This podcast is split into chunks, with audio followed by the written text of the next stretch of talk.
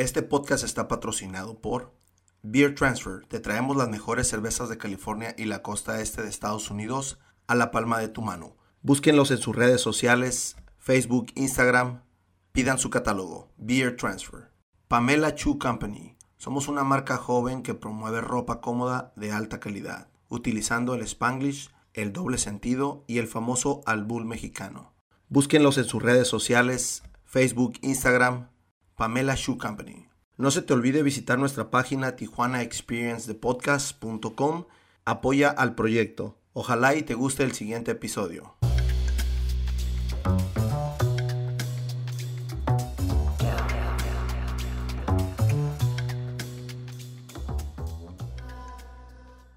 Fran, muchísimas gracias por aceptar la invitación. ¿Cómo estás, güey? Muy bien, gracias por invitarme, Francisco. Mucho, mucho gusto. Tenía ganas de conocerte, se ha dado todo así como que bien rápido. Ahorita ya platicando previamente, así como que tenemos varios amigos en común. ¿Cómo te recibe Tijuana? Pues muy bien, muy emocionante este, ver cómo está cambiando todo desde la, como hasta el mismo cruce fronterizo, ¿no? Que por lo menos de, de Tijuana para México, digo, para Estados Unidos, se vuelve ya como súper tecnológico, ya están anunciando bases de datos biométricas de reconocimiento facial. o sea que si todas las compañías como de retail y las tiendas dijeron no a compartir esas bases de datos, el gobierno federal está diciendo que sí a las bases de datos, ¿no?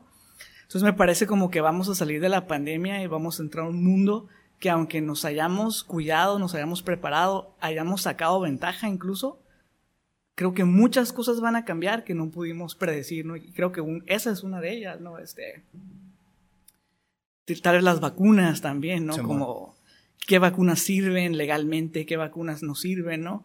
Entonces siento como que se, como que se perfila un mundo de los que tienen y de los que no tienen, así, super siglo XIX, y me entusiasma mucho, ¿no? Me entusiasma como el tener nuevos retos que solucionar, ¿no?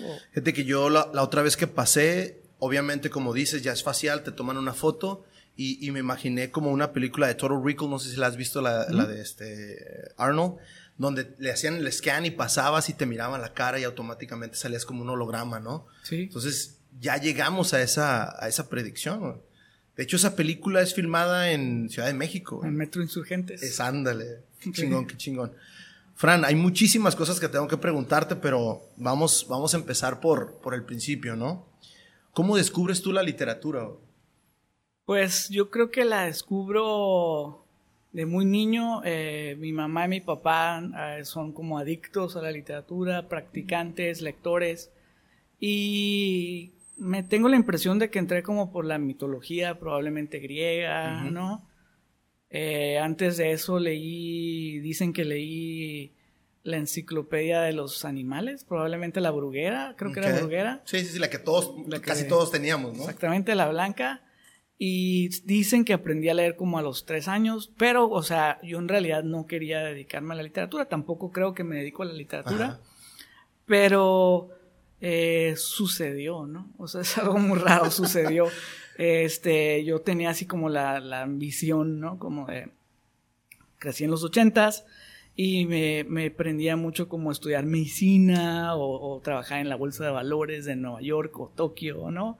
O, o, ese tipo de cosas, ¿no? Como más, tal vez periodismo, ¿no? Como Peter Parker o un, rollo así. Pero pues no se pudo, ¿no? Entonces cuando llegó el momento me fui dando cuenta que no tenía la disciplina, la responsabilidad de y que por alguna razón podía escribir, ¿no? Entonces, así Pero hablas de un no se pudo, pero sí lo has estado haciendo lo que has estado mencionando, ¿no? Poco a poco, digo. Sí. A lo mejor no con una disciplina, pero a lo mejor algo más, más relajado, güey. Yo creo que, yo creo que sí lo he estado haciendo, no todavía. Medicina no mucho. poquito, nada más. Este, pero. Te automediqué, nada más te automedicas, nada más. He llegado a practicar también en otros, pero, pero el rollo es como que, por ejemplo, con medicina, eh, tengo muchos amigos que son doctores o dentistas o psicólogos. Entonces, eh, en, más o menos como en el 2007, 8, 9, no me acuerdo, decidí organizar un como un sistema de seguridad médica independiente, ¿no? Entonces empecé a gestionar como fondos y hacer como, organizar como consultas, ¿no? Con gente que pagaba un dólar o así y se iba haciendo un fondo que se podía invertir en la Bolsa Mexicana de Valores para después, llegaba el momento, si ocurría algo, tener este dinero para medicinas, tratamientos, etcétera, y acceso como a doctores, pero lo deshicimos antes de tiempo, pero fue un buen simulacro, ¿no? No, ahorita vamos a irnos ahí porque me gusta mucho y me, me, interesa mucho saber de dónde nace eso de ti ayudar a la demás gente. Mm, no me veo así, pero sí. no, sobre todo por los proyectos que traes que obviamente más adelante los vamos a ir descubriendo. Frank, ¿cómo es para ti? Mencionaste ahorita que creciste en los 80s, principios de los 90 yo creo que fue tu adolescencia igual que la mía. Sí. ¿Cómo fue para ti? ¿Cómo la viviste? Pues, o sea, como que por un lado se sentía súper lenta, ¿no? Fue como muy lenta, o sea, la idea de los domingos en Tijuana donde dices que, que se puede hacer, todo el mundo está durmiendo o en carnes asadas o en iglesias, ¿no? Eh, ver a la familia, ¿no? Como que sientes que no pasa nada y en la televisión tienes pues todos estos grandes sucesos, estas grandes vidas de la época como de pues del boom de la bolsa de valores en los ochentas y del los últimos años de la guerra fría, ¿no? En contra uno del otro. Y siento como que cuando llega la recesión y todo esto en los noventas, te quedaste como sin sueños de repente, ¿no? Es como esto es lo que hay, esto es lo que va a haber, y es pura pedacería y cascajo y diviértete, ¿no? Entonces, eh, me parece que las cosas que llegaron por sorpresa, se puede ocurrir, por ejemplo, yo nunca planeé que me gustara algo como Tijuana, ¿no? ¿No? nunca vi que me fuera a gustar algo y te puedo decir que ha sido una de las, pues de los bandas musicales que me arrastraron, me llevaron a un camino que yo no quería ir, ¿no? Sí, sí, sí. Pero que tenía todo que ver con, con la realidad que me tocó a mí, a mis amigos, etcétera. Y así otras cosas, ¿no? Estuve como yendo a muchos conciertos de punks, no era lo mío, pero me tocó ir, ¿no?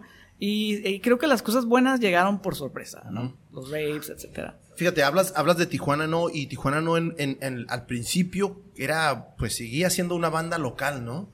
Y era como raro que fueras a un, a un conciertito, como lo dices tú, como punk, era, aquí se le llaman tocadas, pero ahí andábamos. ¿Qué, ¿Qué, te dejan esas tocadas, güey? Sobre todo hablar del punk, de los problemas sociales, de la vida, pues, dispersa, diferente, desniveles. Yo creo que una de las cosas como más, más importantes es que estando en Tijuana y tratando de construir algo, digamos, en medio de la nada, en medio como de estos pues como de una sociedad no medio como de balada o de tambora, ¿no? Medio lenta, medio corrupta, medio viciosa, ¿no?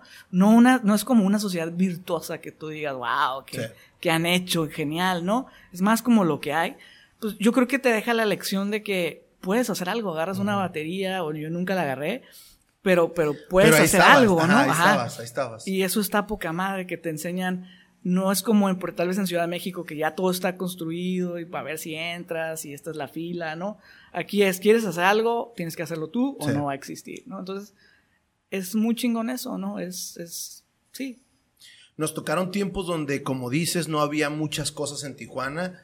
Tú te transfieres a, este, a Ciudad de México y lo mencionas perfecto. Ahí ya está todo hecho. ¿Cómo es para, para Fran estar creciendo en la prepa y empezar a crear las cosas que no había aquí. Porque tú fuiste uno de los pioneros que obviamente no fui en tu prepa, pero este empezaste a hablar, a buscar, hey, no hay esto aquí, yo lo, yo lo empiezo a armar. Pues bien difícil, ¿no? O sea, la verdad es que, o sea, por ejemplo, escribir una novela, yo me acuerdo que todos mis amigos estaban de fiesta, estaban en la peda, estaban en el concierto, en el club, en la playa, y yo estaba escribiendo, ¿no? Tenía 17 años y, o 15, 16, 17 y estaba frente a una procesadora de palabras, estaba otra vez corrigiendo este enunciado, otra vez, o sea, era, era como odioso, la verdad, ¿no? Pero, pero a la vez era como, todavía estaba esta idea de que tenías que ser como medio olímpico o medio como una bailarina de ballet o que te pegaran los dedos con la regla como los pianistas, ese tipo de cosas. Está ese feeling, entonces yo sentía, lo tengo que seguir haciendo, tiene que salir bien, probablemente quiero irme de aquí, no, quiero estar aquí, ¿no? Y eso es algo que también vivir en las 5 y 10 me dio, ¿no? Como la fuerza de decir, güey, todo esto está, tengo que salir, tengo que rebasar el que sigue, tengo que caminar más rápido, ¿no? Este, y bueno, también me dio como la responsabilidad de tener que hacer muchas cosas y competir, digamos, o sea, tal vez no es la palabra correcta competir, pero hacer cosas que pudieran dialogar con gente que yo no conocía ni sabía si existía, ¿no? Entonces, por ejemplo, Metropop, en realidad parte de Metropop es una venganza mía contra unos profesores de la Lázaro, me parece. Entonces, como que otros amigos dijeron, bueno, vamos a hacer una denuncia, vamos a hacer un fanzine, vamos a hacer un artículo, un cómic. Y yo dije como, Nel, güey, esto es como un problema en el sistema educativo y nosotros no lo vamos a resolver, pero es importante dejar como esta, esta bomba para que siga detonando en futuras generaciones, ¿no? Y en el lugar donde les va a doler, no, o sea, no en, no en los márgenes, ¿no? Entonces, esa es una forma que tengo desgraciadamente como de pensar, ¿no? Como que, no como arquitecto, pero o sea, una cosa así, Es un testimonio, es un testimonio que tú lo dejas y cómo empiezas a armarla tú, cómo decides, ¿sabes qué? Yo, yo quiero dejar esto. ¿Cómo, ¿Cómo empiezas? ¿La novela? Ajá. Pues mira, no me acuerdo muy bien, creo que lo primero fue como tratar de de tener una voz, porque a veces escribía y era Joaquín Sabina, a veces escribía y era Alex Lora o los Pet Shop Boys o Morrissey, ¿no? Entonces como que oía otras voces y decía, ok, ¿cómo me conecto conmigo mismo? No, pues a esa edad primero te tienes que conocer, te tienes que aceptar que eres medio goofy, que se te desamarran los zapatos, que todo esto, ¿no? Entonces lo fui haciendo, supongo, fui aceptando una, una versión de mí, una edición de mí, de la gente que me rodeaba, que era, digamos, eh, decorosa, ¿no? O sea, que no era terriblemente patética o, o súper indulgente, ¿no? Y me fue gustando, encontré la voz, que, ok, primera persona en el primer, los primeros tres novelas, etcétera.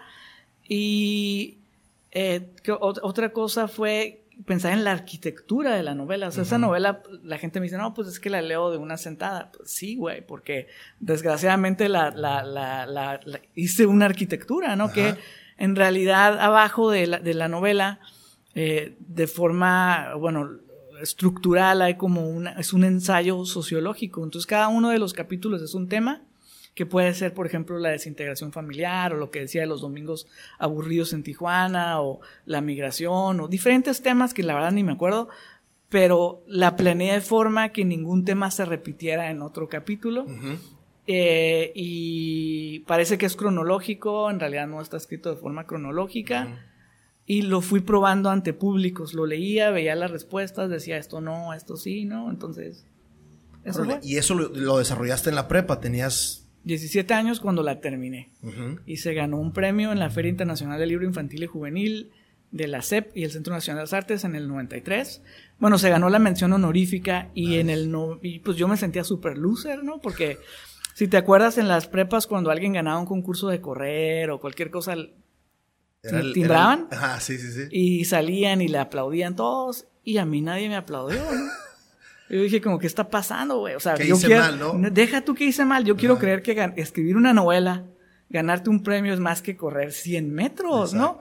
Y, y, no ocurrió. O sea, ahora puedo entender como lo nocivo que era yo, ¿no? Sobre todo porque los, los, profesores tal vez pertenecían a generaciones como lo que ahora llaman de la Californidad o, o eran de los 60 entonces quién sabe qué les representaba yo que que no, estaba bien. Ahí viene este cabrón, ¿no? O sea, a, subirse en nuestros hombros y hacer su payasada, ¿no? Porque ellos no tuvieron acceso a las oportunidades que yo tuve, así como los de ahora no tienen oportunidades que yo no tenía, ¿no? Entonces, este, pues fue como difícil esa, esa parte y perdí el hilo de lo que te estaba diciendo. Eh, pero no sé qué te está diciendo. No, estábamos hablando de, los maestros, de que te sentías como no, no encajabas ahí con esos maestros, ¿no? Obviamente, vas saliendo de la prepa y ¿qué tenías en mente? ¿Quisiste estudiar algo? ¿Estudiaste...? No, no, esa novela la escribí a los 17, luego escribí Tecno Guerrilla a los 18, Circa 94 a los 19 y otra que se llama Mundo Ordinario a los 20.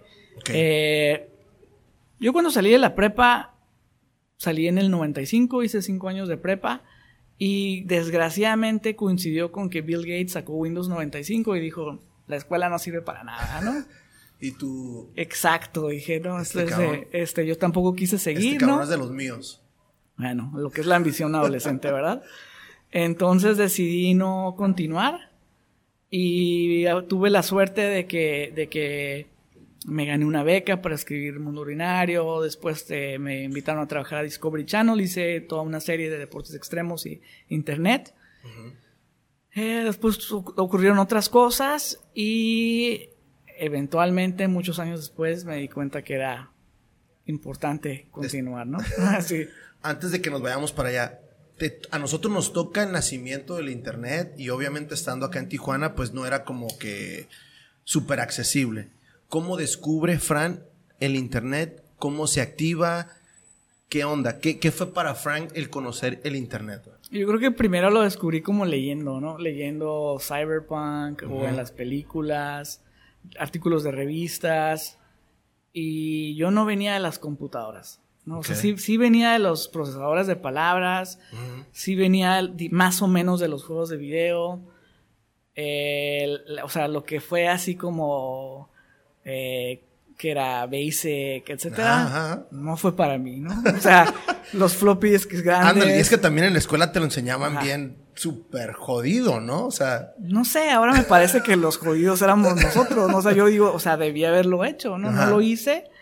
Y y me, arrepiento así, así, ¿no? Pero entré al internet, me parece que mi primera conexión, no me acuerdo si fue el SETI, no fue Microsoft Network o el Que haber sido 94, 93 más o menos, Yo creo que 93, 95, más como 94, 95. Este me tocó que en el Cetis tenían un problema de configuración con su Usenet y se los arreglé, ¿no? Entonces ya yo me sentía así como lo máximo, ¿no? Y qué más, y pues iba a la biblioteca de San Diego, mucho al internet. ¿Cómo te involucras en las computadoras y al principio no te gustaban y de repente te, te encargas de una de las redes de una universidad? No, no, no, yo no me encargo de las redes. Yo era como un dude que usaba su conexión de internet y descubrí un error. Ajá, ok, Y ya les llamé y se los arreglé y todo este rollo, ¿no? Eh, y me acuerdo que la Camunchi, que se llama, se llama Gerardo Yepis. Ajá, Gerardo Yepis. Él, me, él trabaja en el CICES me parece como, no sé bien qué hacía, pero gestionaba algo y él me, regaló unos megas para hacer la primera página web de Cinematic. Eh, haber sido como en el 95, yo creo. Ok. Platícanos un poquito de Cinematic. ¿Y eh, a, la par iba Contracultura o más o menos? Pues, este, mira. Ah, a principios de los 90 empecé a hacer cómics con mi hermana, así como, no sé, más sulfuros, eran como medio socialistas, con superhéroes, y la idea era como regresar, ¿no? Como decirle a la banda, hey, están tomando los valores equivocados, se puede regresar. Entonces era un tipo como de Tick, el superhéroe, no sé si lo recuerdas, un poco como Batman, ¿no? Ese tipo de cosas, pero como socialistas o contra el Ku Klux Klan o contra... Ku Klux, se llamaba, o contra intelectuales o así. Y empecé a hacer fanzines, de repente surgió la posibilidad de publicar en un periódico que se llama Diario 29 una columna, me parece que primero semanal en el suplemento Contraseña y después fue tres veces por semana en la sección de cultura y llamaron a nuestra sección Contracultura Menor. ¿Por qué? Porque era contraseña, cultura y éramos menores de edad, ¿no? Ok. Eh, pero, o sea, hubo mucha banda que se lo tomó personal porque pensaban que decíamos nosotros que éramos la contracultura. Nosotros nos salvamos de ponernos otro nombre porque tal vez mi fanzine se llamaba La prensa de los arrabaleros cósmicos y si se hubiera quedado ese nombre probablemente no estaríamos aquí, ¿verdad? Este muy chingón, este sale contra cultura menor, estuvimos organizando como presentaciones que tenían fotografía, videopelículas, videoloops, música, lecturas, no recuerdo si otras cosas. Diseño, me parece que el Mota. Eh, sí, el Juan. El Juan. Este, él, hizo diseño, me parece, y hizo como, pues, como unos dibujos así como medio del tecno de los noventas. Y después de, era, era como un colectivo así como muy contestatario, que buscábamos como tocar temas álgidos de la sociedad de principios de los noventas en Tijuana.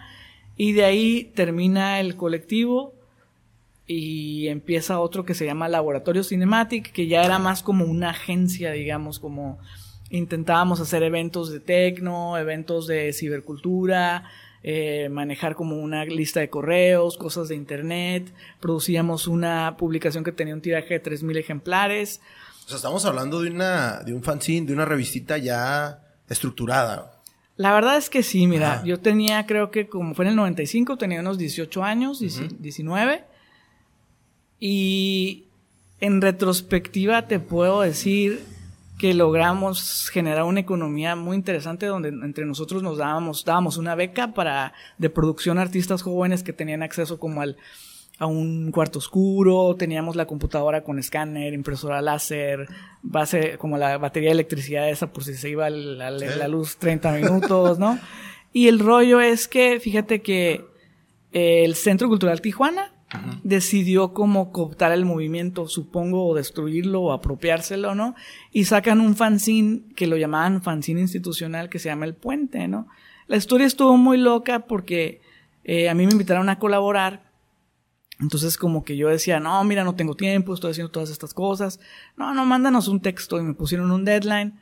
Me, medio me comprometieron, me hicieron así como manita de puerco, una onda así.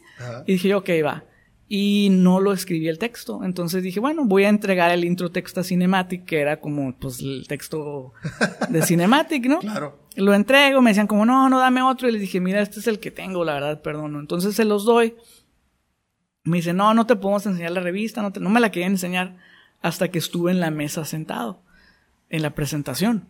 Entonces cuando estoy sentado en la mesa en la presentación, llega un fanzine que se llama El Puente, que, es del mismo tamaño, básicamente el mismo formato, un poquito más grande, con papel mucho más caro, y un logo que estaba en una elipse. Y me quedo yo así como, what is this, güey? Es una emboscada, güey, ¿no? Pero yo ya estaba arriba, si opinaba algo, iba a parecer como que estaba ardido. Si me baja, o sea, todo, era un jaque así perfecto, ¿no? Entonces, pero yo me quedé pensando, claro, pero les di un texto que se llama Intro Texta Cinematic, güey. Entonces, chingué, güey, porque va a haber, va a haber en el futuro investigadores que puedan ver que uno es primero, uno es después y que son básicamente lo mismo. Cinematic lo que hacíamos era, escribíamos textos, eh, cada quien por su lado, fotografías, nos reuníamos para diseñarlo. Eh, primero lo diseñamos en el puente, luego compramos, no, en el puente no, en una, en un periódico que se llamaba El Día, eh, luego pudimos tener nuestro propio equipo y diseñarlo en casa, eh, luego pagábamos la impresión, lo, diseñábamos como en PageMaker, ¿no? PageMaker se llamaba, ¿sí? Que no era de Adobe, no me acuerdo de quién era en ese entonces. Era... Ah, ¿Cómo se llama la, otra compañía? Después lo adquirió este Adobe. Pero no era Corel. No, no, no. ¿O era ah, Corel? No. No, no, no. Era otro, ¿ah? Era otro, era otro, pero... Entonces me va a ir el nombre, no creo que me acuerde, pero... Pero sí, más o menos. ¿Cómo? Pero aguanta, aguanta. Entonces el rollo es que generábamos, hacíamos, sacábamos el libro, vendíamos tres, el periódico, vendíamos tres mil ejemplares. Se juntaba un varo, lo presentábamos en una fiesta con música de electrónica. Antes de Norte con los grupos de sí, exacto, ajá. Mucho antes de Norte, todos estamos hablando antes. 95 regalábamos calcomanías, bebidas gratis, quedaba varo todavía, nos íbamos a Los Ángeles, comprábamos discos, etcétera. Íbamos creciendo, creciendo llega un, administrador de cultura del centro cultural, se roba todo esto, destruye una economía de tajo, ¿no? Pero le vende a ciertos escritores la idea de que van a entrar a una institucionalización, a un futuro. Yo quiero saber dónde están esos escritores, ¿no? Porque no sé. Se murió todo, ¿no? No sé, o sea, más bien a mí me parece como que fue una táctica así medio contrainsurgente. No lo digo en mala onda, tampoco estoy pensando de más.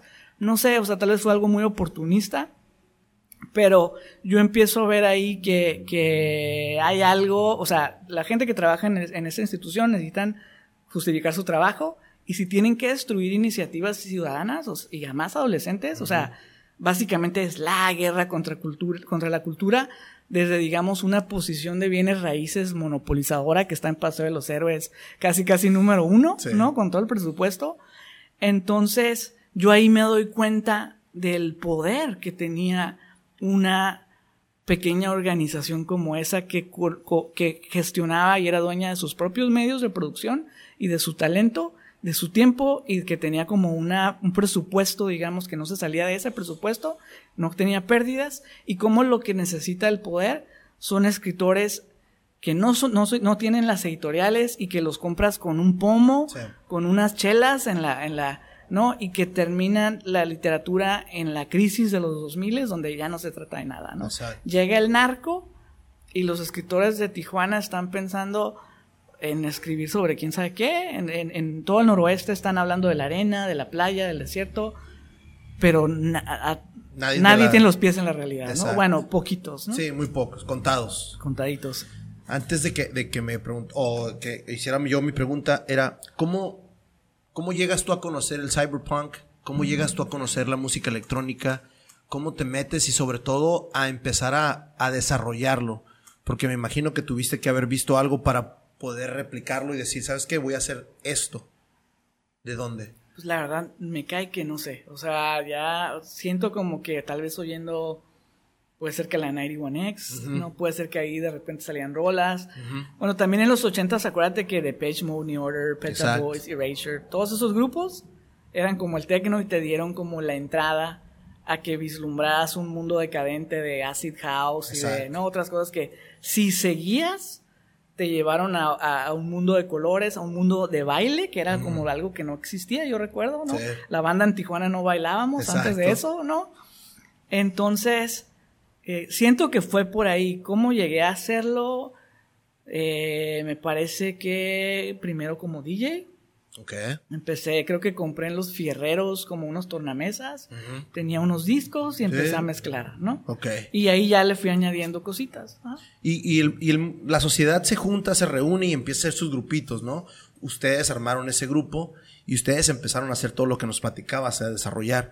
Yo, eh, leyendo un poquito más y, sobre todo investigándote un poquito, yo me acuerdo mucho de la movie de Hackers, donde empiezan a ver todo un movimiento de cine y yo me quedé como ¿qué onda? ¿Dónde está la gente aquí en Tijuana? ¿Por qué no hay eso? Obviamente ustedes estaban haciendo algo, no parecido, pero sí con unas tendencias así, ¿no? Yo creo que sí había, fíjate, yo me acuerdo mucho eh, en ese momento, la película de Hackers ha de ser como el 96. 94. 94. 94. Ajá.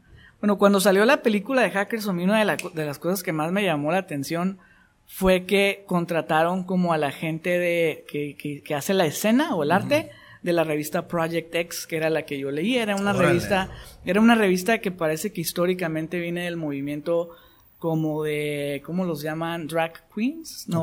Sí, creo que es de eso. O son los, ¿cómo les dicen?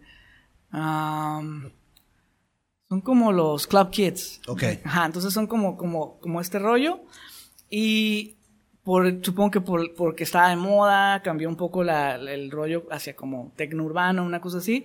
Y por alguna razón, porque el rollo de los hackers nunca fue tan trendy, pues adaptan todo eso al, mundo de, los hackers, digamos, de la revista 2600 y eso. Pero aquí en Tijuana sí había una banda, ¿no? O sea, estaban en las maquiladoras, estaban en el mundo del crimen. Acuérdate que diseñaban virus, algunos virus salieron de aquí. Exacto, ajá. El virus Tijuana, ¿no? Si lo recuerdas. Y además hubo como muchos crímenes tempranos, ¿no? De, de que, como de información, ¿no? Y eh, nosotros, a nosotros nos tocó estar en contacto con el Captain Crunch, no sé si lo recuerdas. Recuerdo haberlo escuchado, ¿no? Era, ¿no era la, la, Happy Face o algo así? O... El, el, Captain Crunch usaba esos símbolos, pero él es famoso porque en los 60s y 70s, bueno, él utilizando el silbato ese que venían adentro de los cereales Captain Crunch, hackeó eh, los tonos hertz de la línea de teléfono, 2600, ¿no? Entonces podía hacer llamadas gratis. Me parece que en los 60 se reunió con los GPs en la Convención Democrática del 69 para tratar de hacer como hacking político, freaking le decían, ¿no? A lo del teléfono, como phone hacking.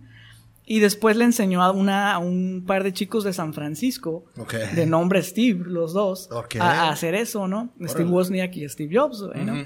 Entonces este carnal vivía en Tijuana.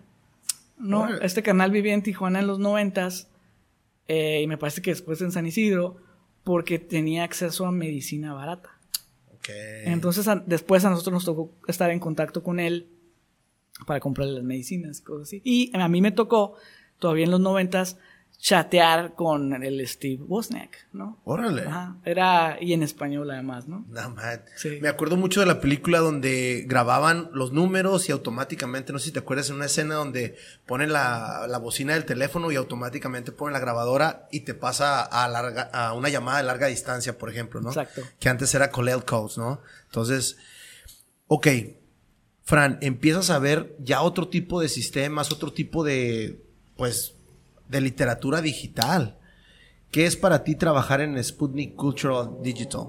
O cultura Pues, digital, güey. En, en Sputnik, pues ya ahí yo creo que yo tenía como unos 24 años, un rollo así, no me acuerdo, creo que sí, 23, 23, 24, una cosa así. Y de repente fue como decir, ok, si me quedo en Tijuana, ¿qué va a pasar conmigo, no? Como, ¿Cómo voy a terminar, no? En un data center o... O sea, no, la- nadie está comprando libros, no, no, no va a haber, no, el narco, este, era, era, o sea, no el narco así como el terror, sino como la rivalidad cuando vas manejando y alguien te rebasa. Es que Eh, estaban, eh, estaban muy agresivos. O sea, eran los principios del narco, pero había mucha agresividad, sobre todo como dices tú ahorita, ¿no? Te rebasaba un carro y a veces nada más por andar jugando se te metían y uno se asustaba, güey. O de repente ya tus amigos ya eran como, tenían un montón de dinero, y o sea, como que eso jodió todo, ¿no? Sí. Entonces yo dije, este, me ofrecieron el trabajo en el DF Órale. y como coedi- coeditor de la revista y, y editor de la versión web. Entonces, pues fue la oportunidad de hacer un, trabajar en un medio nacional, eh, independiente, comercial, que se distribuía, creo que tiraba 50, 20 mil, no me acuerdo, muchos ejemplares. ¿Nivel nacional? Era nacional. Ok. Y, y tener relación como con los agentes, de- o sea, tanto las compañías como de informática, como... Sea, era la oportunidad de hacer algo como en cultura que me interesaba en un campo real, ¿no? Sí. Donde ya no tienes que estar educando a la banda, repartiendo flyers, por favor vengan y que te dicen como, no, este, va a haber chelas y, güey, no se trata de chelas, ¿no? Exacto. Y era bien cansado, entonces de repente ya estoy, ya estoy en el DF, donde me dan un sueldo, donde hay gente todos los días que está escribiendo textos para esta página web, donde hay lectores, donde Exacto. hay gente que está conectándose a comentar estos textos, ¿no? Gente inteligente. Y también este, eh, pues donde ya, como decíamos al principio, no tienes que construir todo desde cero, entonces de repente ya tienes como una energía que dices, órale, ¿no? Lo que sigue, ¿no? ¿Cómo te adaptas a la Ciudad de México? O antes el DF para nosotros. Pues yo creo que muy bien, ¿no? O sea, muy bien. Al principio sí fue el choque así de quiero ver a mis amigos. O sea, así lloré un par de veces, así llamada telefónica de una de la mañana en un teléfono de esos de Telmex en la calle de, güey, me quiero regresar. Mi mejor amigo me dijo, si te regresas te voy a madrear, güey, ¿no? O sea, que te quedas allá. No le saques, No cabrón. le saques. No, es que no puedo. Sí puedes, ¿no? Entonces, pues también, o sea, allá descubres cosas como que España no se fue, ¿no? España sigue siendo lo más cool, ¿no? Simón. Eh, los mestizos, no, o sea, no dominan el país, ¿no? La- fuiste a escuela pública, mal por ti, Sí. ¿no? Tienes acento, wow, o sea, todo este tipo de cosas las fui aprendiendo allá. Yo siento que me, que pues es- fue una muy buena experiencia, ¿no? Y trabajé como dos años en la revista. Eh, me parece que estuve físicamente en la revista, en la, la redacción como seis meses. Y ya me dieron chance de que, de que trabajara de lejos, entonces me iba a Europa seis meses, eh, pude participar en un montón de festivales y cosas de cibercultura, haciendo arte, activismo, etcétera. Y después me fui a trabajar como investigador al Centro Nacional de las Artes, eh, investigación, investigador de, de multimedia, el Centro Multimedia. Ok. Y ahí estuve un año y pues al final eh, mi investigación se convirtió en una en una en un curso de posgrado en España, en Sevilla. Entonces ya me fui yo con un presupuesto a dirigir un curso de posgrado que tuvimos la opción, la opción o la oportunidad de hacerlo dos veces o tres, no me acuerdo muy bien. Y como que ya en ese momento tuve la suerte de poderme vivir del arte. No, ya fue así como, vale, estoy produciendo pues lo que quiero, lo que puedo, ¿no? Con lo que tengo. Y de, eventualmente me doy, me, me llega la pregunta de, bueno, lo exhibía por Europa, América Latina, más Europa, Estados Unidos, un poquito México. Y, y digo, ok, ¿cuánto tiempo va a durar esto, no?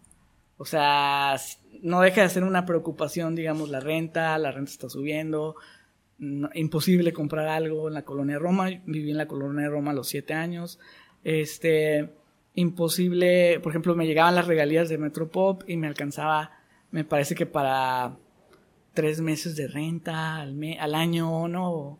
una cosa así. O sea, no fue fácil. Pues no fue difícil, ¿no? Ajá, no, fue- pero no fue tampoco. difícil, pero sí tenías que tener así todo muy controlado. Y yo veía que no iba a funcionar, porque si este era el momento del internet y todo esto, eh, Al- algo estaba faltando ahí, güey. ajá. O sea, en dos, tres años, a ver cómo le iban a hacer, ¿va? Sí. Entonces, y sobre todo porque se iba a generar, un- o sea, iba a haber nuevas generaciones, competencia, otros temas, y lo previ. Entonces fue cuando empecé la cooperativa esta de Possible Worlds, que fue como un servidor autónomo o cooperativo que vendía web hosting, eh, poder de cómputo, memoria, etcétera, y era digamos como si ese fuera el cuerpo político geográfico y aparte hizo como un banco comunitario de inversión eh, que regía como la economía. Entonces, de ese proyecto, siempre que se fuera números rojos, quería decir no sirve, ¿no? Siempre que se vaya a números verdes, estás haciendo bien. Independientemente de si alguien te decía, hey, qué bien estás lo que estás haciendo. Si está en rojo, Sí, los no sirve. porristas no sirven, nada Exacto. más eh, los números son los que hablan. Exacto. Y sí. Entonces fue muy interesante porque tenía todas las críticas que te puedas imaginar. Me imagino, güey. Horrible.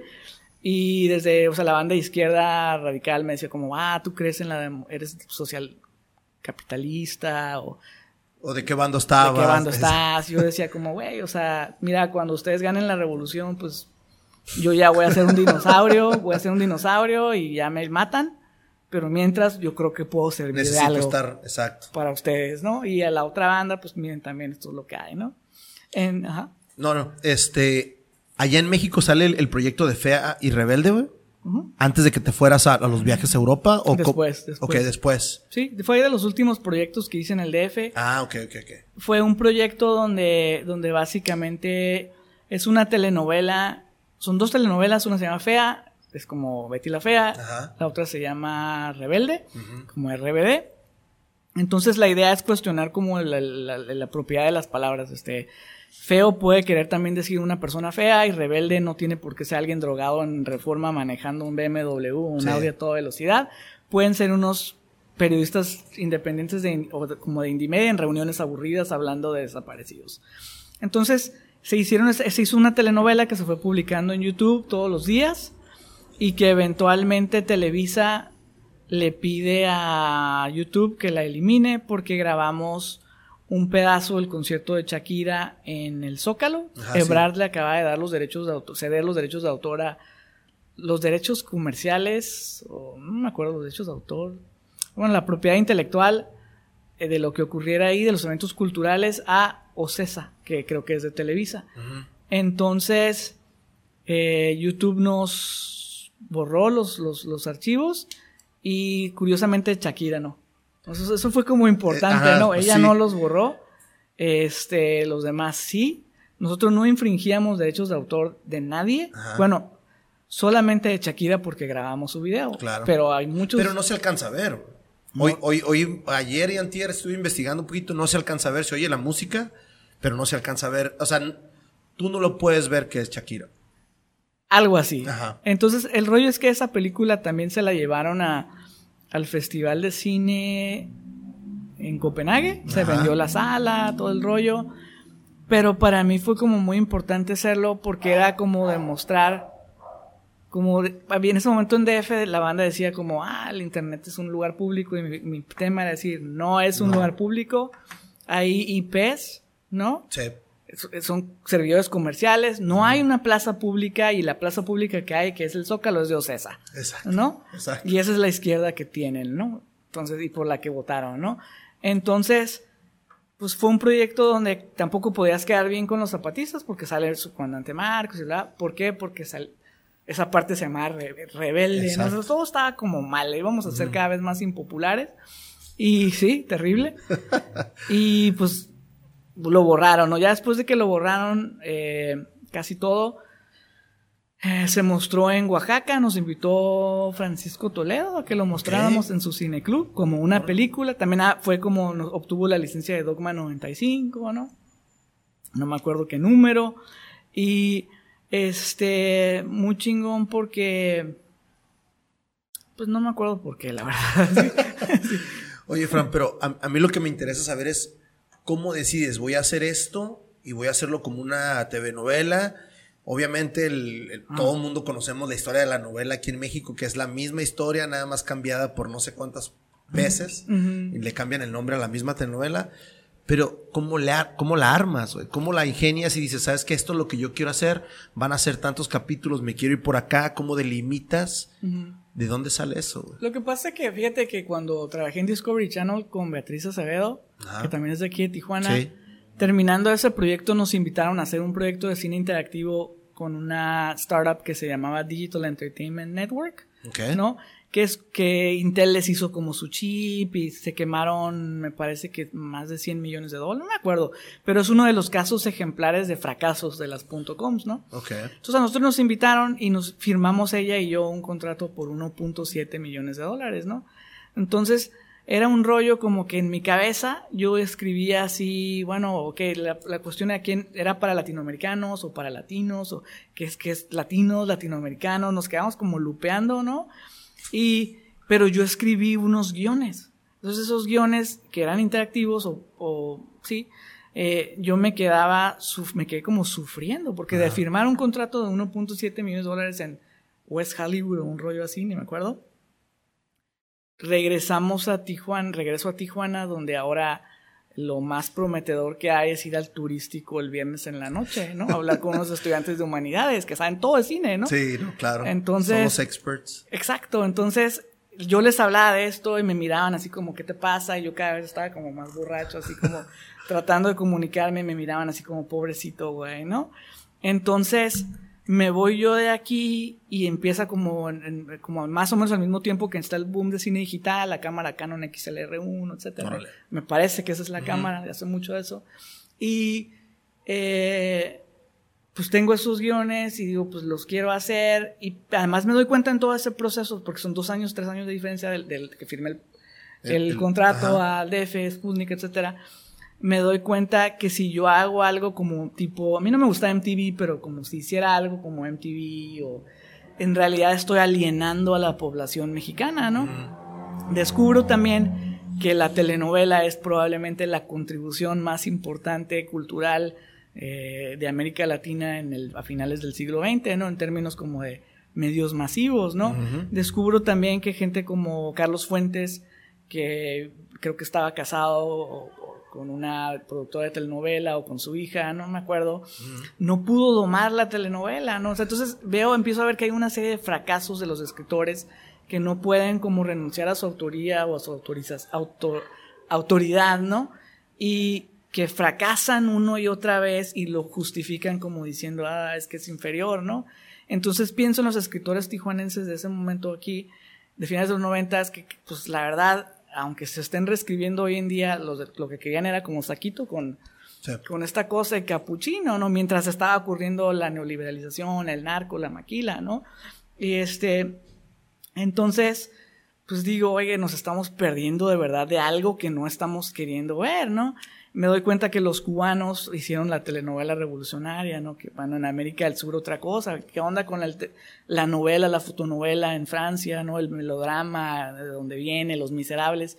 Y digo, güey, no tienes que inventar la Exacto. rueda, ¿no? Haz esto, ¿no? Entonces empiezo a hacer telenovelas interactivas, funcionan con cierto público para generar discusiones medio bertovianas o medio, o sea, como medio soviéticas, medio abiertas, medio brechtianas, ¿no? Me sirve, nos sirve a algunas personas y cuando es el momento de fea y rebelde, quizá ya es un poco más como cínico o como juguetón, pero sí tratando de comunicarnos por un lado con el con la otra campaña zapatista de decir, hey, don- queremos hacer otro tipo de cine, no nada más un cine panfletario o, o de izquierda porque gritamos, sino queremos cambiar la forma en la que se hace el cine. Y también descubrimos que el fan club de México de Shakira nos seguía porque pensaban que iban a matar a Shakira, ¿no? Nos dejaban comentarios, entonces pues también fue como ir, porque cada día filmábamos un episodio, ¿no? Ajá. Y lo editamos y lo subíamos, ¿no? Sí. Y veíamos la reacción y al día siguiente era otra cosa. Entonces, pues O sea, esto lo estás haciendo hace 10, 11 años, güey. no, hace 14 años, ¿no? 14 años. Pero, o sea, yo empecé con el rollo de las telenovelas en los noventas, ¿no? Porque además me doy cuenta que, o sea, mira, fíjate, yo como en el 2000-2001 di un taller de serialización, de novela serializada, o sea, lo que hoy serían las series, estas que están Ajá, sí, sí, sí. ¿no? Y yo le decía a todo el mundo, no, güey, o sea, las series es como lo más, es lo que sigue, ¿no? Entonces me clavé mucho en hacer series, pues que ahí están, en QuickTime, chiquitos o lo que sea, antes de que hubiera YouTube, antes de que hubiera QuickTime, ¿no? Cuando se hacía todo con Real, Real Media, no sé si lo recuerdas. Real Player, sí. Real Player. Y este, me clavé como con eso, ¿no? Como porque, porque vengo de la novela, me gustaban las novelas por entregas, me, me, me interesa como ir haciendo un diálogo con la gente, pues me interesa la narrativa, ¿no? Experimentar. Como, eh, sí. Sí, sí, sí. Ahí encontraste un, un nicho donde empezaste tú primero con, con los libros y, fuiste evolucionando poco a poco. Ahora, mencionaste el, el, el movimiento zapatista. ¿Cómo surge o cómo te das esa idea para, para ir armando algo de, de, de Diego de la Vega? Yo cuando leí el nombre de Diego de la Vega dije, güey, a ver, espérate, güey, esto suena bien familiar desde morro. ¿Cómo se te ocurre eso? No me acuerdo muy bien tampoco. este, lo que pasa es que hago proyectos que duran como 10 años, por lo menos. Entonces, ese empezó en el 2005. Y... Lo cocinas a fuego lento, es lo que pasa, ¿no? Sí. Y esa novela, no, esa novela, no, ese proyecto de Diego, ya me acordé. Eh, el de Diego tiene que ver con que me quiero quitar el pasamontañas. Okay. Estoy cansado de traer el pasamontañas y digo, se puede hacer. Para empezar, ¿por qué usas un pasamontañas? Mira, eh, igual que a ti, igual que a todos, me tocó, de nuestra generación, me tocó el primero de enero del 94 despertarme y decir, ok, algo está pasando, ¿no? Este, el primero de enero estábamos, me parece que en los radios, pidiendo que no los ataquen, el segundo de enero, ¿no? Eh, etcétera. Pero eh, los zapatistas dicen en el 94 que por favor todo mundo trabaje en sus regiones. Claro. Me parece que para febrero quédense en sus regiones, trabajen en su montaña, en su, ¿no? Entonces como que nosotros, mi grupo, mis amigos, fuimos muy respetuosos de eso, aunque siempre los admiramos, pero también estando en el norte tienes la idea de que ellos son algo diferente. No sé si son algo diferente en cuanto a gente, creo que nos alienaron y que nosotros creemos que no somos indios o que somos mestizos o que somos O que somos americanos, güey, que no. Ajá. Es un rollo así muy raro, ¿no? Que sí está para una tesis de doctorado o dos, ¿no? Sí. Pero bueno, siempre estuvo como ahí, siempre como el respeto, así el guiño, ¿no? Como sombrero para arriba, y, ¿no?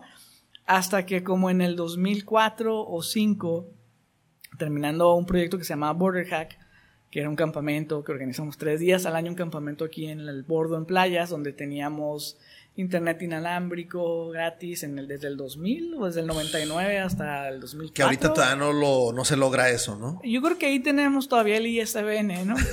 este, en el poste, si es que no han cambiado el poste. Es, creo que era un 156K o una cosa así, 128K, ¿verdad? Mm. Entonces, eh, hacíamos radio, autónomo, jugar a las como al gato y al ratón con, con Border Patrol. Yo personalmente fui a uno solo. ¿no?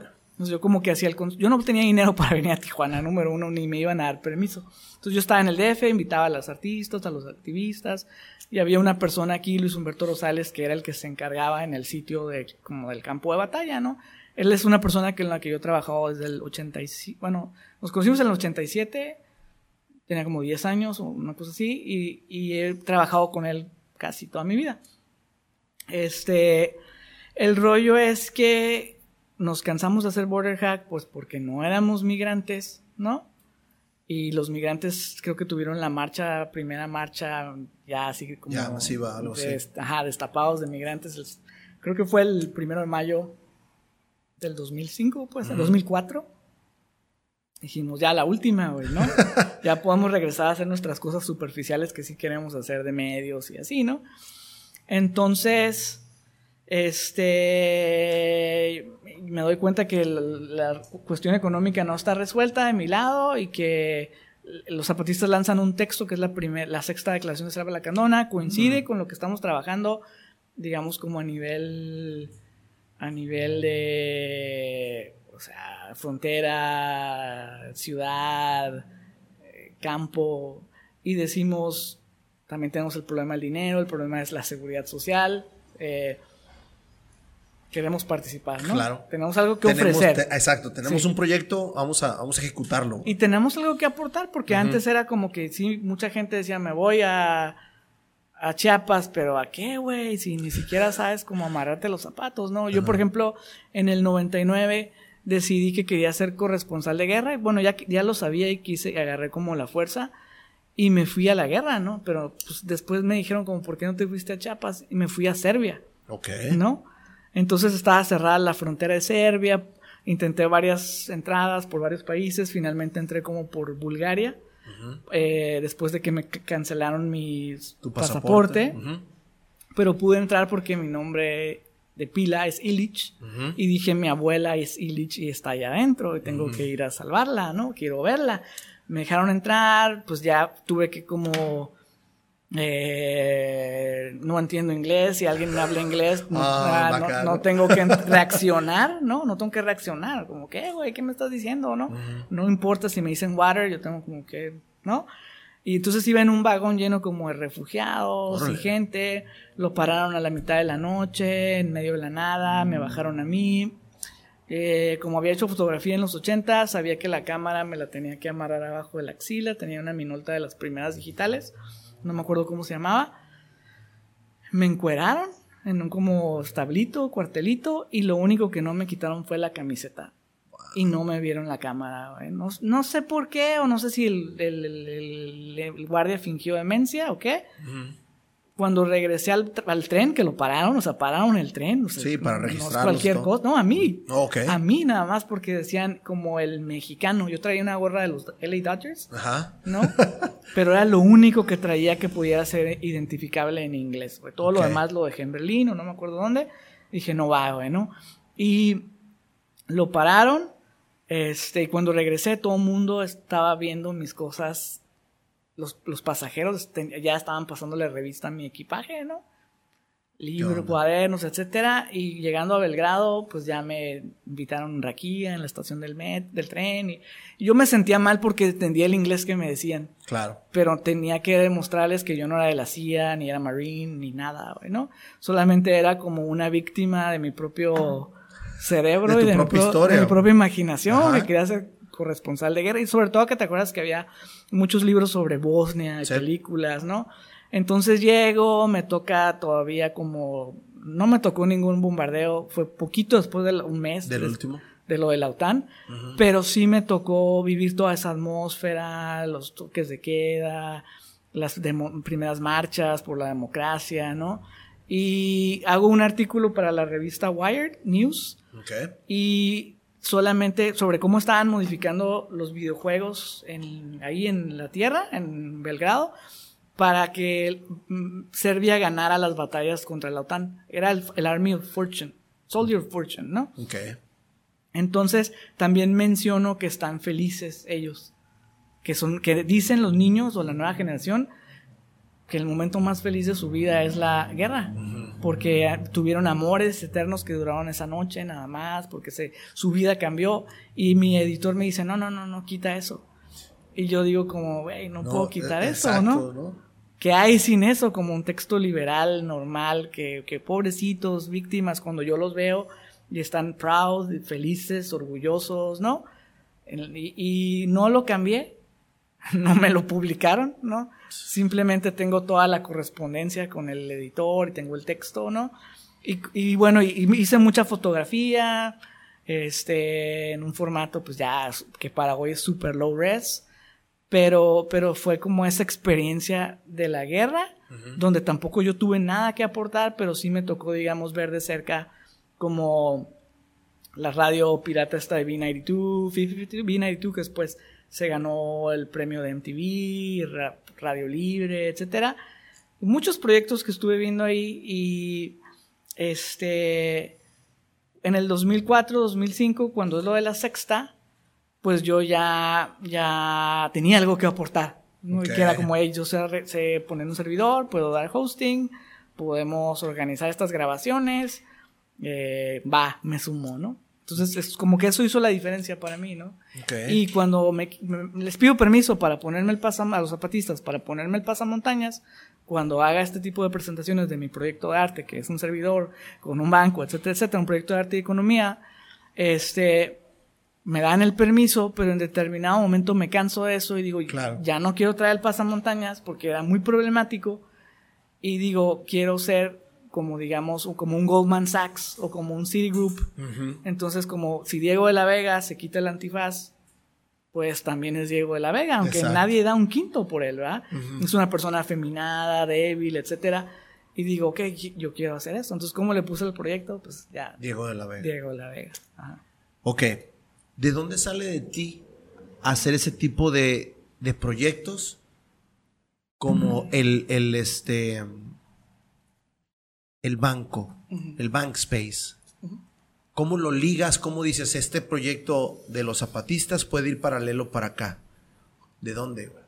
¿Cómo aprendes tú eso de, aprender los stocks, de, ir aprendiendo el banco? Pues lo aprendo ahora sí que como subirte a la U en la, con la patineta y tirarte, ¿no? O sea, soy Tijuana, ¿no? O sea, esa es una opción. La otra es comprar el Bancos para Dummies, ¿no? Ajá. Y, ver qué es lo que tienes que hacer. Entonces, yo entré a la Bolsa Mexicana de Valores, empecé a invertir, me parece que en el 2007, 2008. Mm, pues, yo creo que, o tal vez 6, cuando empieza la crisis financiera, ¿no? Entonces me toca perder miles de pesos cada tres minutos. Entonces todo el barro que yo le metía de la cooperativa veía cómo se, se esfumaba. Se Entonces yo empecé a darme cuenta, ya me había dado cuenta que el dinero no es real, es una abstracción, ¿no? Exacto. Entonces decía, métele más, métele más y un día va a crecer, ¿no?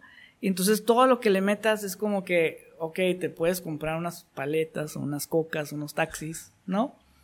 O puedes meterlo como a esta cuenta, a esta alcancía o a este lugar, olvidarte de que existe. Y a lo mejor pasa algo, ¿no? Entonces, ese básicamente fue mi acercamiento con la bolsa, ¿no? Ir escogiendo acciones, ¿no? Primero como un poquito con más pudor, pero después entendiendo que la lógica del dinero es como eh, la palabra con P que siempre se me olvida, es este... Eh, ah, no puedo creerlo, no está Gaby aquí para que me la diga, es este promiscua, ¿no? Ok. El dinero es promiscuo, entonces todo el dinero está sucio, todo el dinero tiene que ver con todo. Si tú te sientes muy puro y guardas tu dinero en el banco, pues dejan de decirte que el banco lo invierte en, bonos del tesoro, que es la Guardia Nacional y el Pemex, y te van a reprimir con tu dinero, ¿no? En cambio, si tú lo metes, digamos, a Walmart, ok, Walmart hace algo, pero a lo mejor tú puedes hacer otra cosa que de todas maneras ellos iban a hacer, ¿no? Entonces, en un principio lo que hago es comprar, por hacer imprimir camisetas, comprar pasamontañas, comprar así como que tienen zapatistas para vender, ¿no? Pues todo esto. Ok, dame todo lo que sirve, o sea, cosas que no le veía yo utilidad, como ayudar por ayudar, ¿no? Sino me interesan como las relaciones que son bilaterales o de iguales. Ok, esto sí sirve, va, lo quiero y lo vendo. Entonces yo lo veía como les presto este dinero, lo guardo en esta materia y después se vuelve a hacer dinero, ¿no?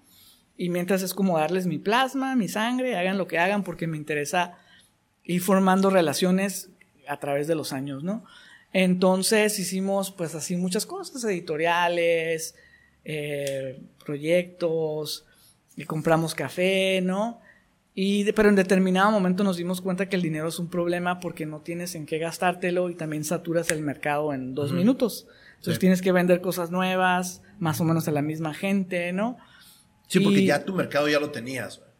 Mercado ya lo tenías. Viendo yo y, buscando un poquito más de información sobre ti, hablas de en el 2011 de, una, de un tipo nueva moneda. No sé si ya tú tenías alguna noción de un Bitcoin, de algo diferente. Sí. ¿De dónde sale? Pues mira, yo creo que mi, acercamiento con el Bitcoin originalmente fue como el primer año del Bitcoin. Sí, porque el Bitcoin salió en el 2008. Algo así. Ajá. Yo me acuerdo haber estado en, Madrid, probablemente en el 2010, 2009, en un encuentro con, con una, un carnal que ahorita no me acuerdo su nombre, pero que escribió uno de los primeros libros de MIT que teorizaba sobre el Bitcoin y no era nuevo para mí. Y tampoco estaba de acuerdo. A mí me parecía que el Bitcoin lo que hacía era como operaciones que destruían energía, destruían valor, que atentaban completamente contra el mundo en, digamos, entre comillas, en desarrollo, que era más una forma de opresión, porque le están haciendo creer o se están haciendo creer unas personas que tienen, que pueden comprar unas computadoras, que pueden desperdiciar poder de cómputo, que esa nada les sirve para comprar eh, materia prima de América Latina, ¿no? Entonces es como más de evaluación, ¿no? Y la impresora 3D me parecía más o menos lo mismo, ¿no? Como, ok, van aparte van a rogar que bajen los costos de la materia prima porque lo están imprimiendo en su casa, ¿no? Entonces, como que yo me empecé a dar cuenta que era importante que hubiera una cadena como de, como de intermediarios. O sea, como, güey, tenemos que alimentar a la gente, no eliminarla, ¿no? Entonces necesita alguien distribuirlo, alguien cargarlo, alguien venderlo, alguien servirlo, o si no, la gente que está en medio se va a morir de hambre, ¿no? Entonces, cuando hago la moneda, me tocó todavía. Eh, primero hice una bolsa de valores interna en el servidor, luego que eran dólares y pesos, normal, y luego decido generar una moneda con un dinero que nos dio AdSense de Google, que eran como 17, 18, 20 dólares, no me acuerdo. Creo que eran 17, en una de tus entrevistas dijiste ¿sí? Una cosa así, con unos centavos, ¿no? Ajá, sí. Y, y entonces ese varo se repartió como entre 10 websites, que en total eran como 100 personas. Todo el mundo se ofendió.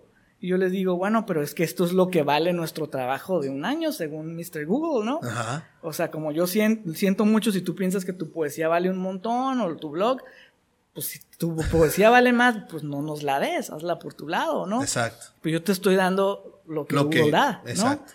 Entonces les di la oportunidad como de la opción de repartirlo entre todos o repartirlo por colectivo, por website, ¿no? Entonces decidimos los websites, entonces vendimos bonos para juntar hasta 100 dólares, ¿no? O sea que faltaban como 81, 82, algo.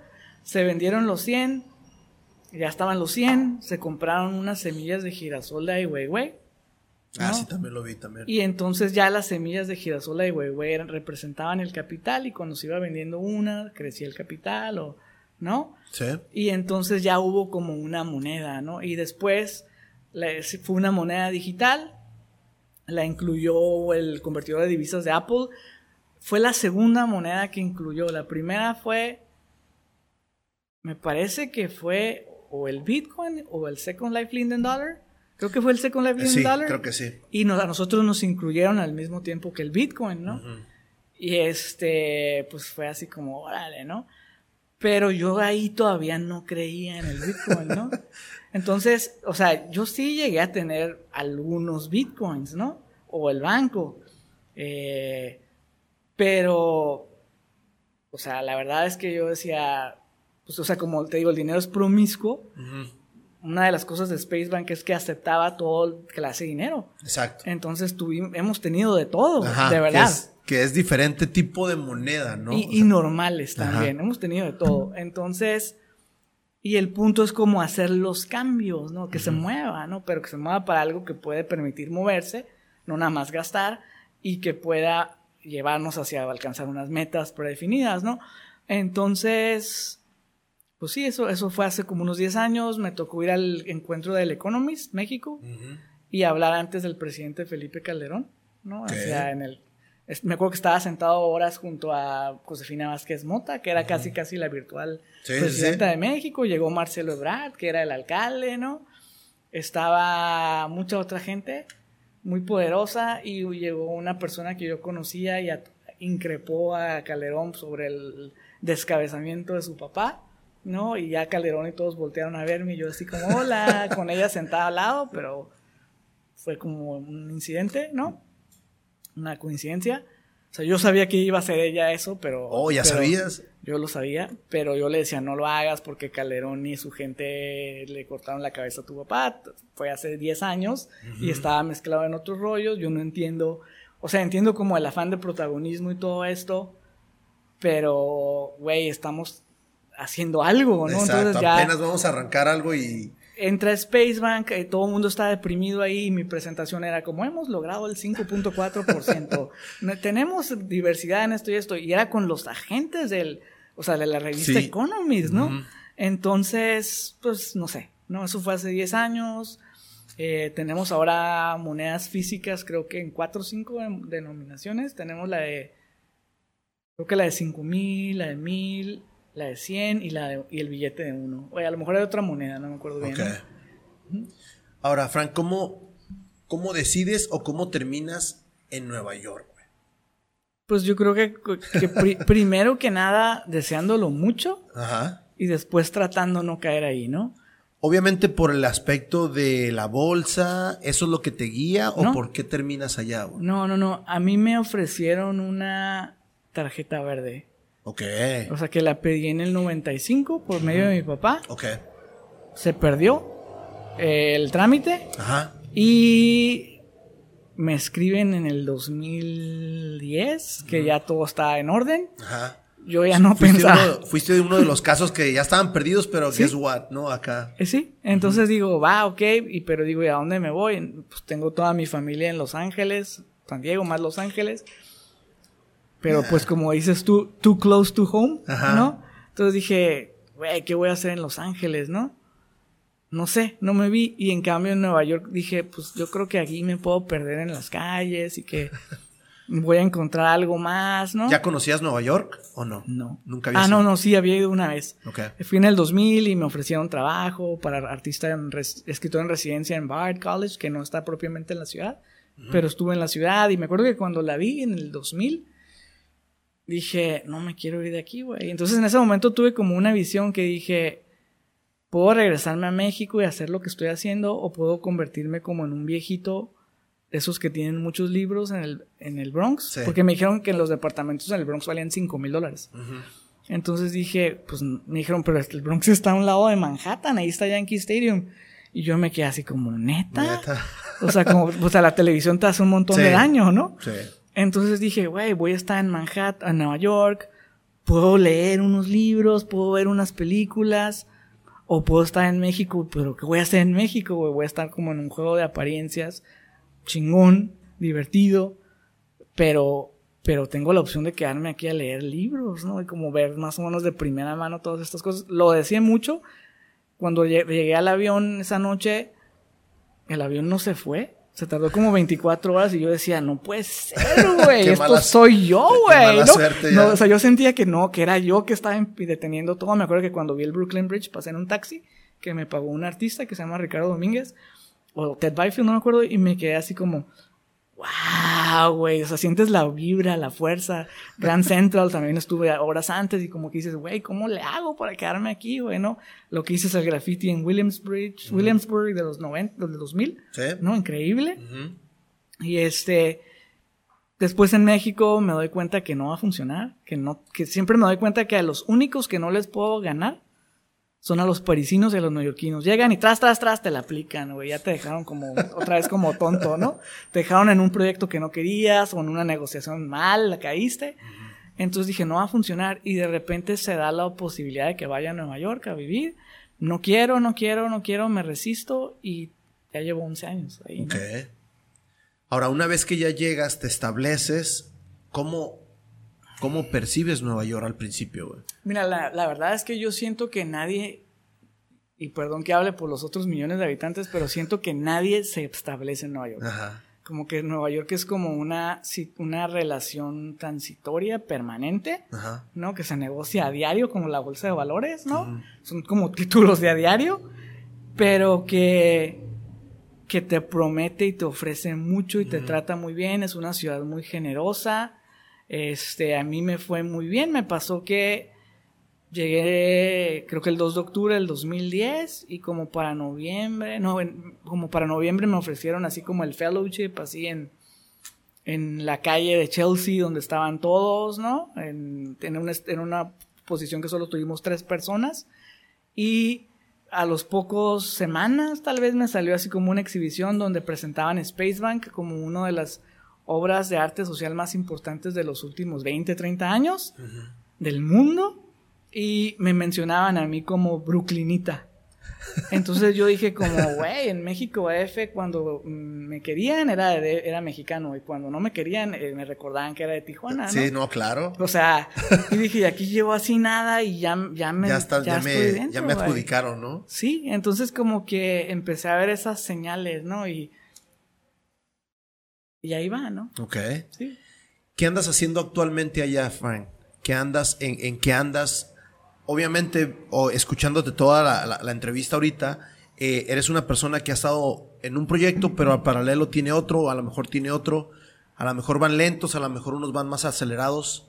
¿Qué andas haciendo ahorita? Pues mira, ahorita estoy haciendo como, por ejemplo, eh, cosas como, hice tipo day trading, ¿no? Así entendiendo cómo funciona, estoy en clases de cálculo que no debería haberlo aprendido en la prepa, pero no, no, estoy como fascinado con todo ese mundo. Estoy escribiendo mis propios algoritmos, ¿no?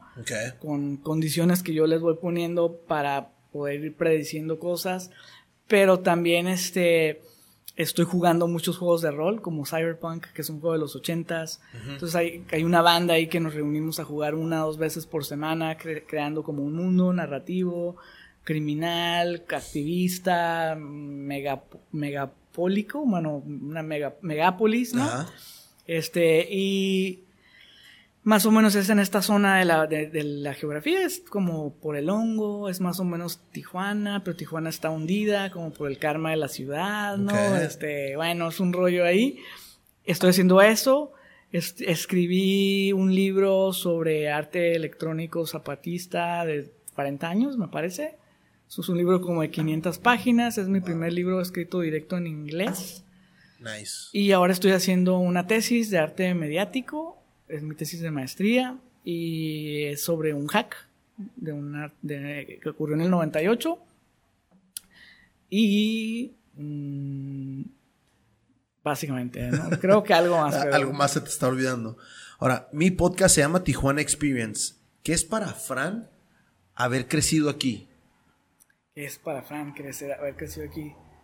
Pues mira, la neta, a mí una de las cosas que más me gusta aquí, de aquí, es como la sensación de distancia, ¿no? Como que siempre te sientes lejos. O sea, yo como que sentía que podía escuchar estaciones de radio que venían como de lejos, ¿no? Como de como del otro lado del Pacífico.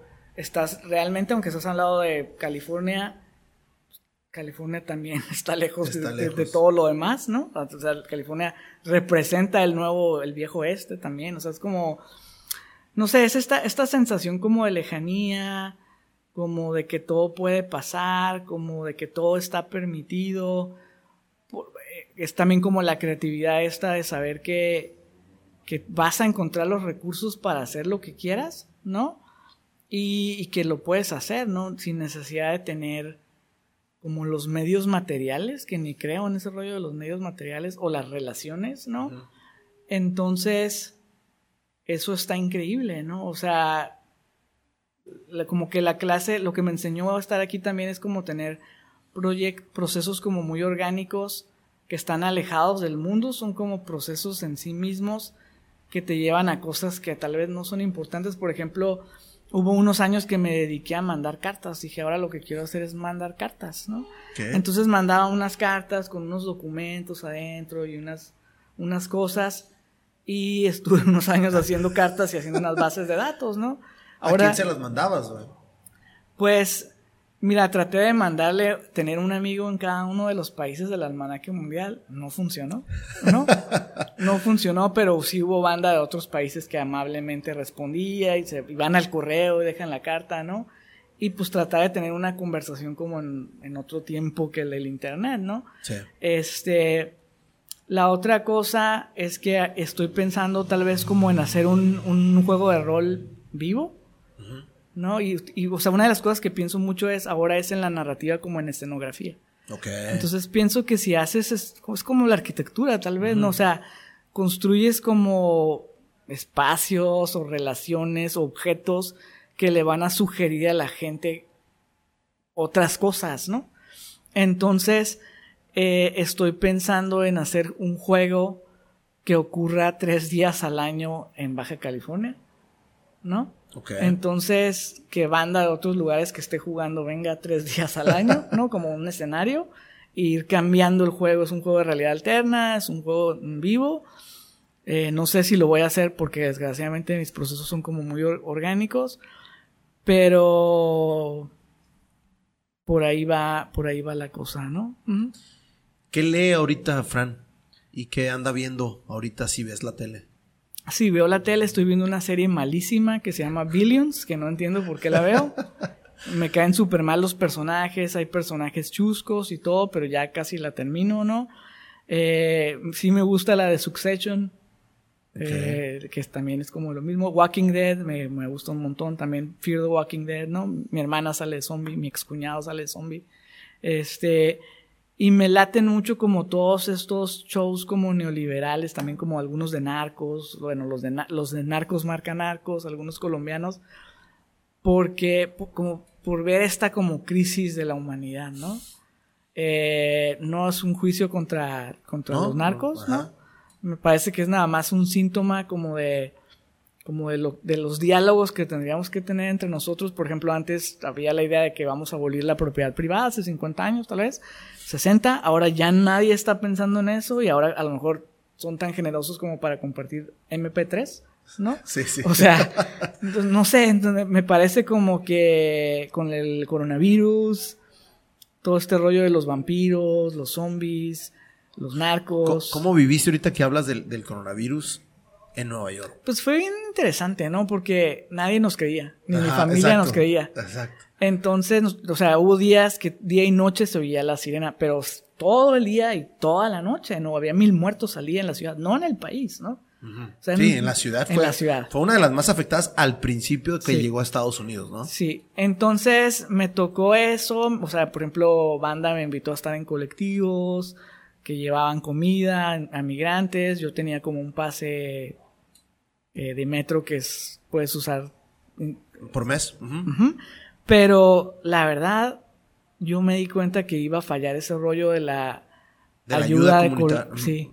Porque se necesitaba una respuesta que ni el Estado, ni los militares, ni la industria farmacéutica, ni médica podía hacer.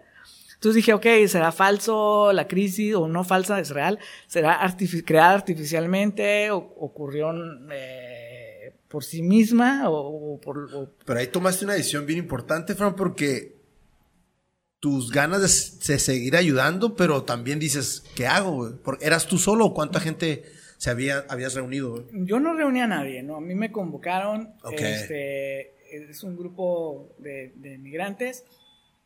Pero nosotros en la cooperativa, o sea, es una idea muy interesante como lo de querer ayudar. Ajá. Pero digamos que cuando empieza la discusión esta de los comunes a principios de los 2000 a mí me, incomoda, ¿no? Digo como, ¿por qué? O sea, ¿por qué unos tienen que dar todo para, de su vida, de su sangre, de su tiempo, para que todos los demás lo gocen, ¿no? O sea, yo creo que tiene que ser de ida y vuelta, ¿no? ¿no? Tal vez no tiene que ser con dinero, pero hay otras formas, ¿no? Entonces, creo más como en la colectividad o en la cooperación, ¿no? Eh, entonces nuestra cooperativa eh, estamos organizados de formas muy crueles, ¿no? Eh. Que tienen como una división del trabajo. Entonces estamos organizados como, no militarmente ni cerca, pero sí como muy racional. Entonces esto, entonces esto, entonces esto. La cooperativa es la, Gabriela Ceja, que está haciendo un doctorado en sociología en State University of New York, a la Buffalo, y ella es artista. Es mi mamá, María Lilia Muñoz Gutiérrez, que está aquí en Tijuana, y ella este fue directora del ICBC aquí en Rosarito, en los 90, se le tocó fundarlo, y yo. Entonces los tres tenemos una relación que es así como, pero muy, muy organizada. Entonces nos tocó, dijimos, vamos a hablar con la banda. Si la banda no cree, no los puede salvar. Sí, no. Si ellos deciden morirse, deciden morirse, ¿no? Entonces fue de nos encerramos, no salimos, vamos al supermercado, no te podamos dar jabón, lo sentimos, no tienes tu jabón, o sea, porque yo tengo tres, este... Pallets o... De papel sanitario, ¿no? O sea, yo sí fui al... Apenas que... Yo sí fui al Costco, güey, cuando... ¿Sí saliste corriendo entonces? Sí, sí salí corriendo, pero, a ver, o sea, nosotros estamos organizados para caminar 10 kilómetros con nuestro carrito. Exacto. No, no pagamos el taxi, no pagamos el metro nos sirve como ejercicio y tenemos como nuestra nuestra sí tu storage nuestro storage ajá. ahí está y el que no se preparó pues no se preparó no hubo hubo mucha banda migrante por ejemplo que lo que hacía era no pues no se murieron verdad que necesitamos 15 mil dólares o 50 mil dólares para mandar el cuerpo a Oaxaca y dices güey o sea, o sea ¿Cómo crees? O sea, mejor compra cinco Ubers, güey. No, o sea, yo no estoy a favor de Uber, ¿no? Pero me parece que estamos alimentando a la industria aeronáutica, o sea, como que por el capricho está pasando algo raro, ¿no?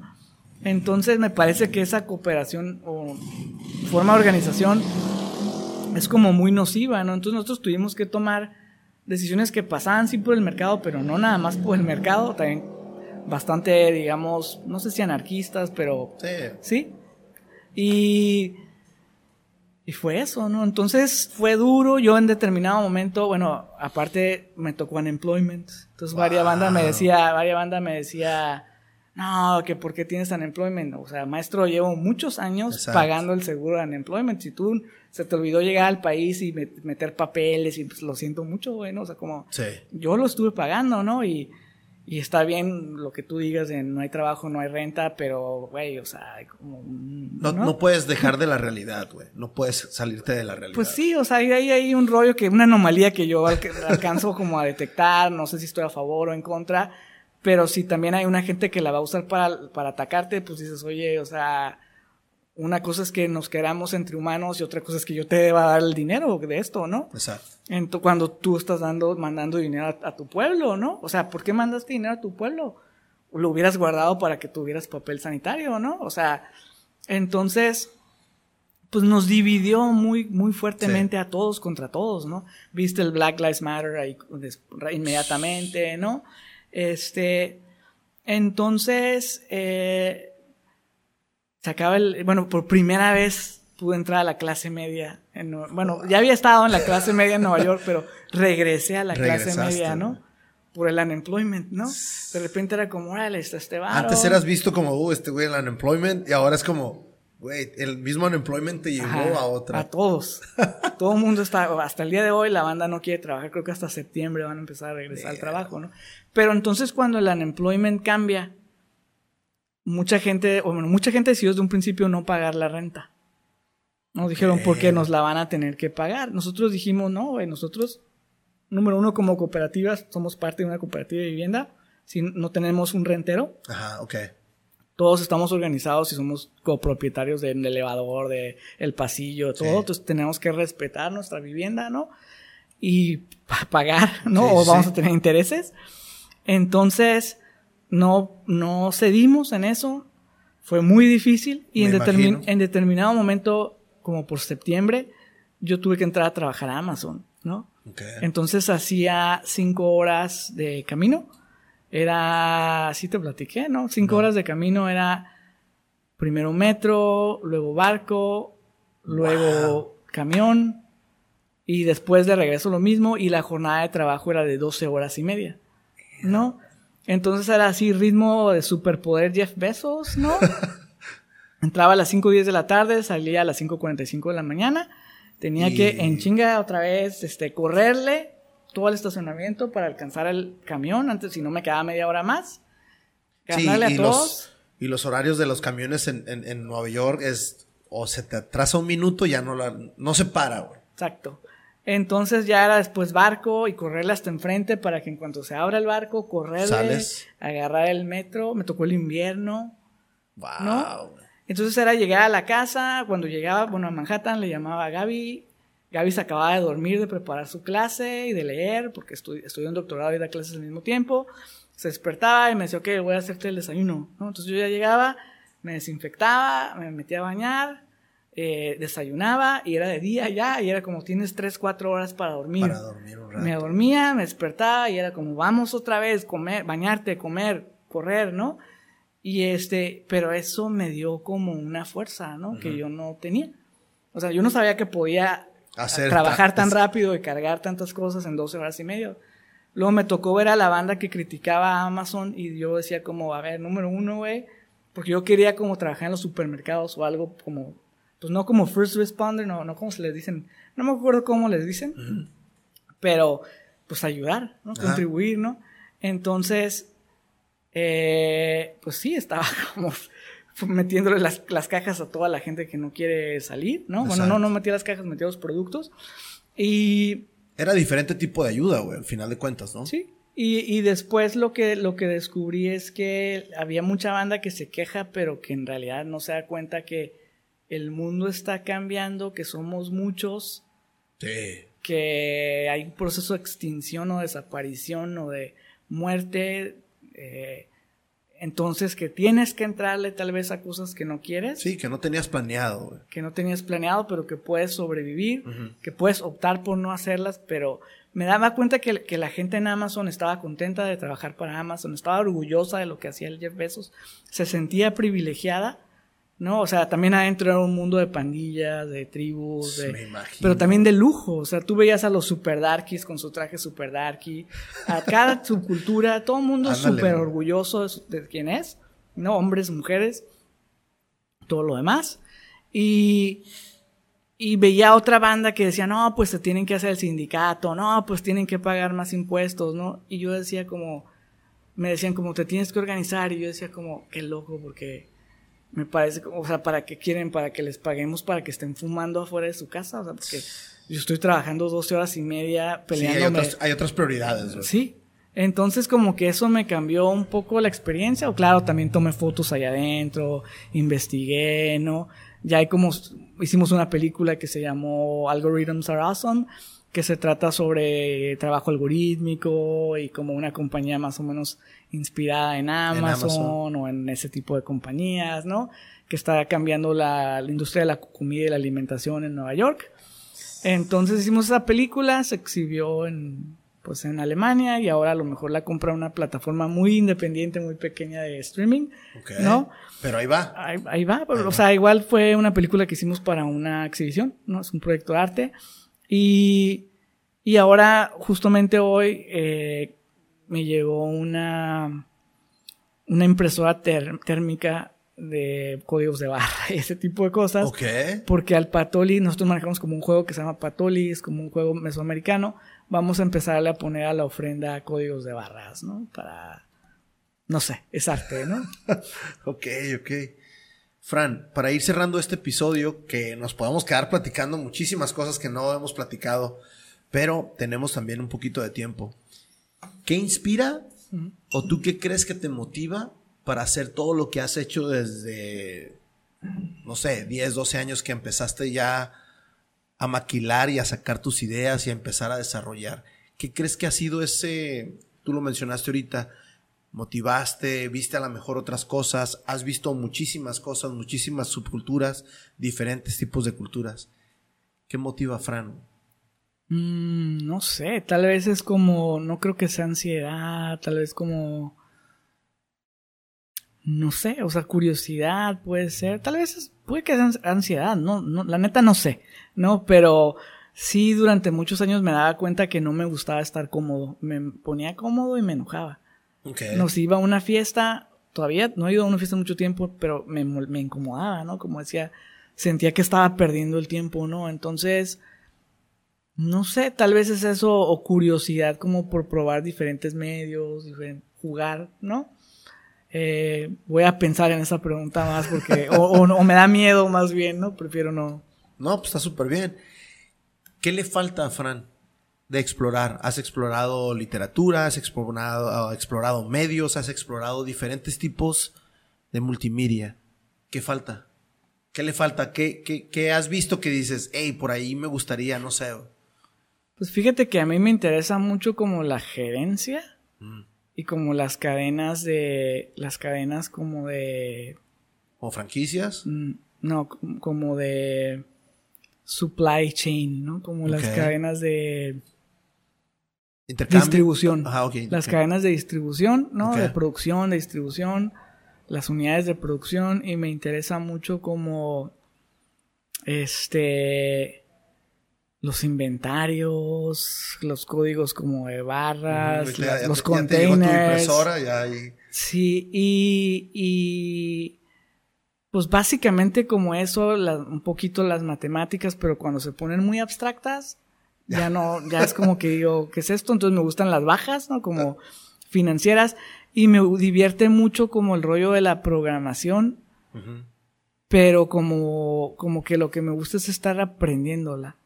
No, realmente las, la clase de cosas que hago o que me interesa son muy simples, ¿no? Entonces sí puedo hacer así como lo que necesito lo puedo hacer. Lo mínimo. Sí. Y no sé, eso me, eso me prende. Eh, me latería poner, poder leer, ¿no? Ver películas tal vez. Nice. ¿Algo más que quieras dejar? A mí nada más me queda agradecerte por tu tiempo y por, por tu charla. No, pues muchísimas gracias por invitarme. La verdad es que fue una sorpresa, ¿no? El sábado que te vi ni por aquí me pasaba, ¿no? Este, espero no haber hablado mucho, ¿no? no, creo que hablamos bastante los dos, pero pues muchas gracias, Frank. Y espero verte por acá pronto. Oye, yo así por allá. O si no, me, voy, me doy una vuelta por allá. No podemos ir a ver a los Yankees jugar. Nice. O, ¿sabes? Los Yankees contra los Mets, ese es el verdadero juego. El Subway, el Subway, va este, Simón. Simón. Perfecto, muchas gracias. Va. Wrap it up. Gracias por haber escuchado este episodio. Háganos saber cualquier comentario, compártalo con la persona que debe escucharlo. Síganos en nuestras redes sociales, Facebook, Instagram, Twitter, así como también en nuestro canal de YouTube y muy pronto en nuestra página de internet. Tijuana Experience de podcast.com. Sin nada más por el momento, nos vemos. Hasta luego.